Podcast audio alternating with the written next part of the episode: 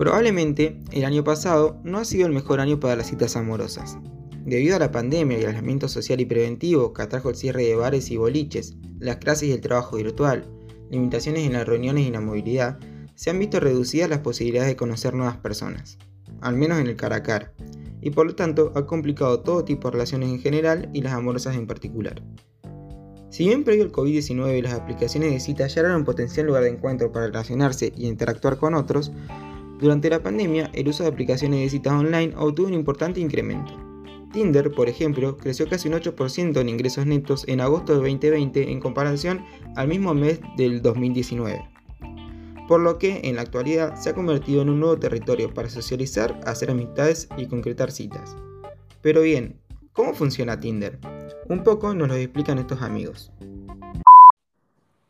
¿Qué onda, amigo? No te conté. Me descargué Tinder para ver qué onda y conocer gente nueva y bueno, últimamente estoy en esa. ¿En serio? ¿Y qué onda? funciona? ¿Qué tuviste que hacer? Y lo primero que hice fue registrarme. Lo hice a través de Facebook. Así es más fácil y más rápido. Y no tengo que acordarme una contraseña nueva. Em, porque no sé si sabías, pero podés ingresar con otra red social, o sea, puedes entrar con tu mail, con tu número de celular. Ah, no, la verdad no tenía ni idea porque no, no la conocía tanto.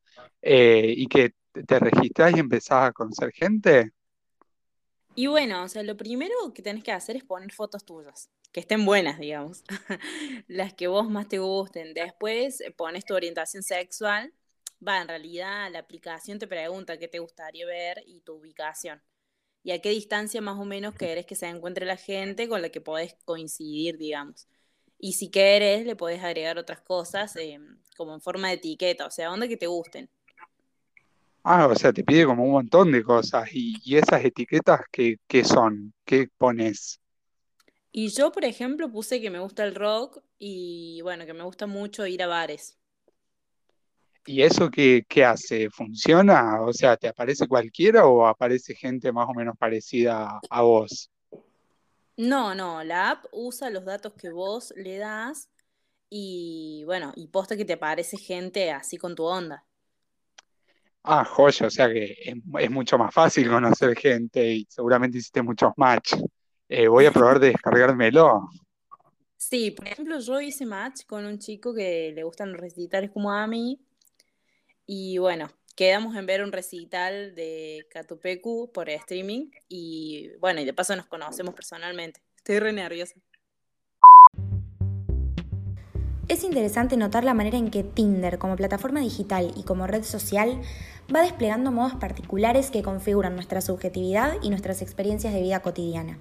En ese sentido, para McLuhan, cada nuevo medio de comunicación que se crea y populariza trae consigo cambios en la escala de las relaciones y las actividades humanas, y en la configuración de lo sensible, ya que las tecnologías, dice él, son extensiones del propio cuerpo humano y de sus sentidos. De esta manera, Tinder introduce cambios en las relaciones y crea modos particulares de ellas, a partir de la circulación de información transformada en datos cuantificados que el usuario de la conversación le ofreció. A este proceso se lo conoce como datificación de la experiencia.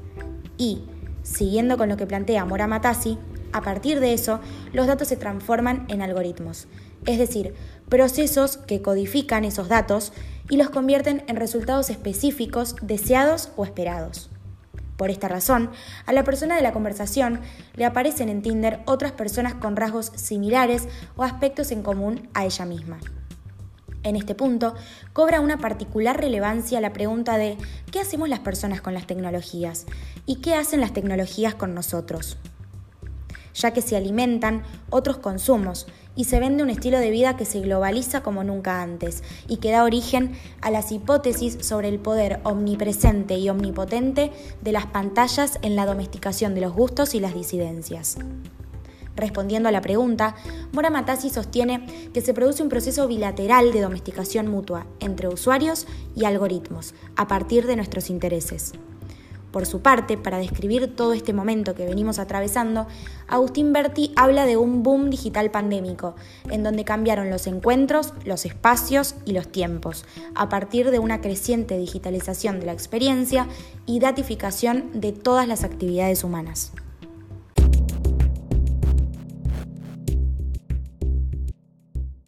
Es importante entonces analizar de manera más reflexiva el uso que le damos a estas nuevas plataformas, atendiendo a que estamos inmersos en un mundo globalizado y atravesado por las tecnologías de la información, un mundo del que somos parte, pero no simplemente como meros consumidores.